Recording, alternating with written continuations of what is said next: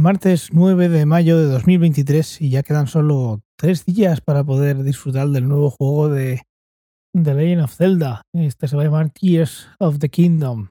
La Switch es una consola que creo que va, a morir con, con, tres juegos, tres juegos grandes. El, el, Breath of the Wild, este que se viene y también el, el Mario, el Super Mario Odyssey muchas ganas de jugarlo, muchas ganas de jugarlo, pero no vengo a hablar justamente del, del juego en sí hoy, aunque en parte sí.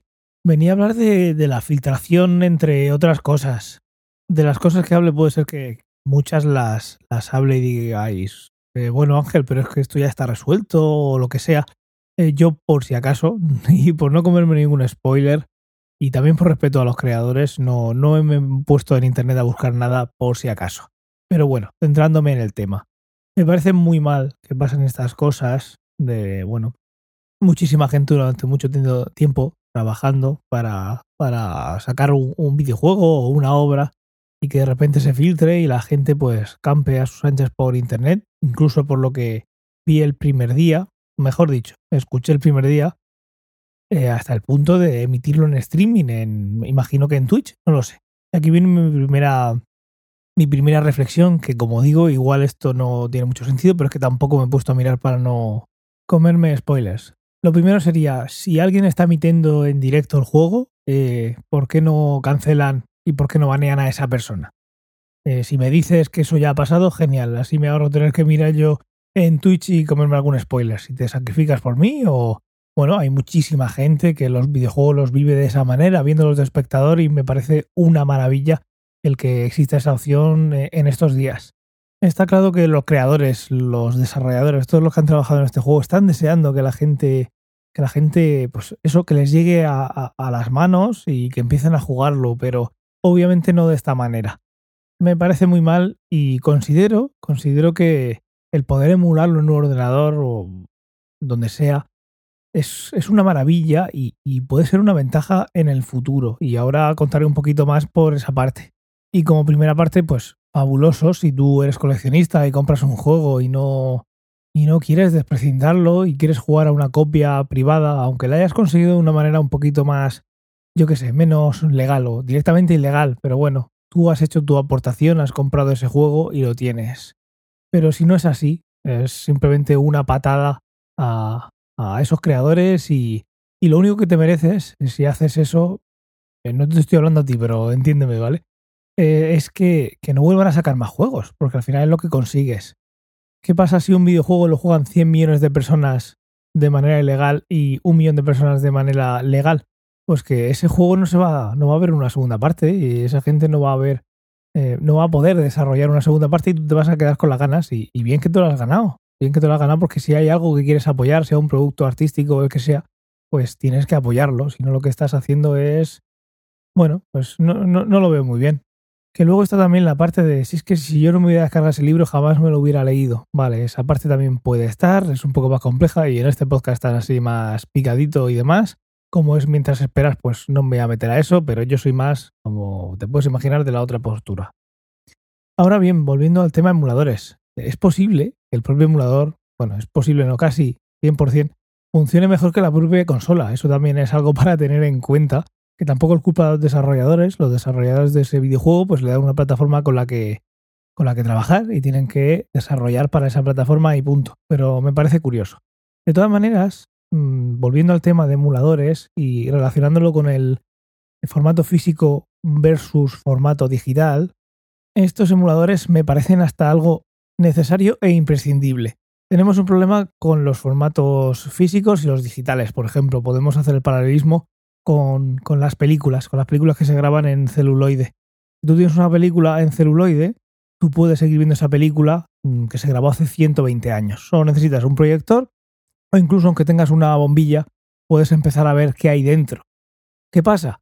Que pues eso tiene muchos problemas, tanto de fabricación, de distribución, son productos carísimos y sobre todo de degradación porque al final ese formato se degrada con el uso y también se degrada con el paso del tiempo. Aunque si se conserva bien, puede una, una película en formato película, celuloide, puede conservarse si se hace bien, aunque no sea económico y haya que estar controlado, eh, unos 500 años.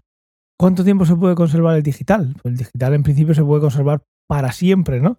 Pero claro, una cosa es que tú tengas una película en, en un formato papel que, como decía antes, con una bombilla, con, bueno, con, con algo con luz detrás, tú ya puedes ver de qué se trata, o un formato digital que tiene esas ventajas, pero tiene otro inconveniente. El inconveniente principal es que en el paso del tiempo, ¿cómo se va a poder leer eso? Si tú tienes una película hoy en digital, la película incluso puede ser que vaya codificada. Esos procesos de, codificación en el tiempo se van a poder hacer en 5 años, 10, 20, 100 o 500, como decía de, la, del celuloide. Pues yo me jugaría una pasta a que no. Y en los últimos años, desde que empezó el digital, hemos visto cambios de formato, bueno, por no hablar ya de, de las cintas de VHS y de beta.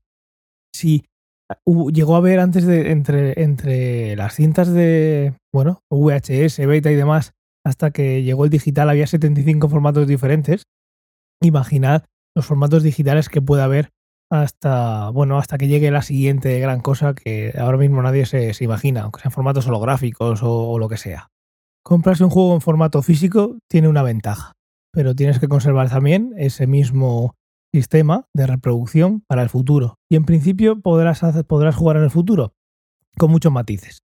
Esto alguna vez lo hemos comentado en ciencia o ficción. Si tú tienes un lector de Blu-ray y tienes un disco Blu-ray, tienes una tele que se le pueda conectar un HDMI, eso no tiene por qué pasar dentro de 500 años, pero si conservas esa tele, lo que se va a poder hacer es, es ver eso y lo vas a poder reproducir. Lo ideal sería que pasara esto con los videojuegos, y si no eres muy jugón dirás, pues Ángel, ¿por qué no va a pasar? Pues no, no pasa, porque puede ser que cuando tú compres el videojuego, cuando lo pones en tu videoconsola, ya te está pidiendo que te conectes a internet, si no estás conectado, que es lo más normal, porque necesita una actualización. Que realmente lo que te han vendido, lo que me dieron en ese CD, DVD, Blu-ray, el formato que sea, digital, no era una versión final, no era una versión, puede ser que ni siquiera completa, no, no es nada descabellado. Entonces, dentro de muchos años es muy posible que requiera una conexión a Internet a unos servidores que ya no existen y que tampoco te permitan volver a jugar a ese juego. Por eso comentaba antes lo de los emuladores. Para preservar esto en el futuro y que estos videojuegos se conserven igual que se intentan conservar todas las películas que se han grabado en, celuloide desde que se inventó el cine, sea del director que sea, sea de las actrices o actores que sean, sea de lo que sea, porque al final es algo que si dejas perder se ha perdido para siempre de la historia, en el marco de los videojuegos pasa por los emuladores. No veo otra manera por la cual dentro de 20 años se pueda jugar a un videojuego en, de cartucho como puede ser un Super Mario, como puede ser, eh, no sé, el Mortal Kombat de la eh, Master System. ¿Cómo puedo jugar al Mickey Mouse y el Castillo de la Ilusión en la Game Gear y la Game Gear tiene un, bueno, un problema, ¿no? Pero que con el tiempo, los 120 creo condensadores que tiene, hay que cambiarlos. Llegará un momento en que no tengas esa tecnología y no tengas una industria, que ya no la hay, que te vaya a hacer una Game Gear. Entonces, ¿cómo juegas ese juego? Los emuladores. Los emuladores son necesarios, considero, para preservar la historia de los videojuegos, igual que hay sitios en el mundo en el que se encargan de conservar las películas que se han hecho en un formato más precedero que el digital, pero que al final el digital también habrá que conservarlo. Sin embargo, dicho esto, no todo vale con los emuladores y lo que no puede ser es que demos esta patada a los desarrolladores que llevan años trabajando para darnos un producto final que estará pues, en la fecha que esté, que igual no está ni en la no debería estar ni en esa fecha, porque los de marketing les ponen esa fecha y luego pues tienen que ir con prisas.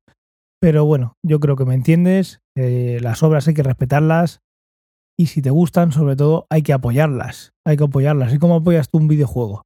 Pues comprándolo. En digital o en físico. Pues todo tiene sus ventajas y sus inconvenientes. A mí depende del juego, pues me voy más por el físico o me voy más por el digital. Digital ha abierto un mundo a, los desarrolladores indie que son capaces de distribuir, como esas películas indies también, por todo el mundo eh, de un día para otro, dándole al botón de subir a internet porque de otra manera pues sería imposible hacer una distribución por lo extremadamente carísimo que es el proceso. Si vas a jugar al de la filtración, imagino que ya lo habrás hecho, he llegado tarde a esto. Si no es así, pues yo creo que es algo legítimo dentro de unos años o incluso para conservar esa copia que cojas, pero por favor, si te gusta el contenido que hace un creador, la mejor manera de apoyarlo y de hacérselo ver es, si te pide dinero por esa obra, pues pagando. Y nada más por hoy, espero tus comentarios sobre esto en t.me barra ciencia o ficción. Feliz martes y hasta mañana.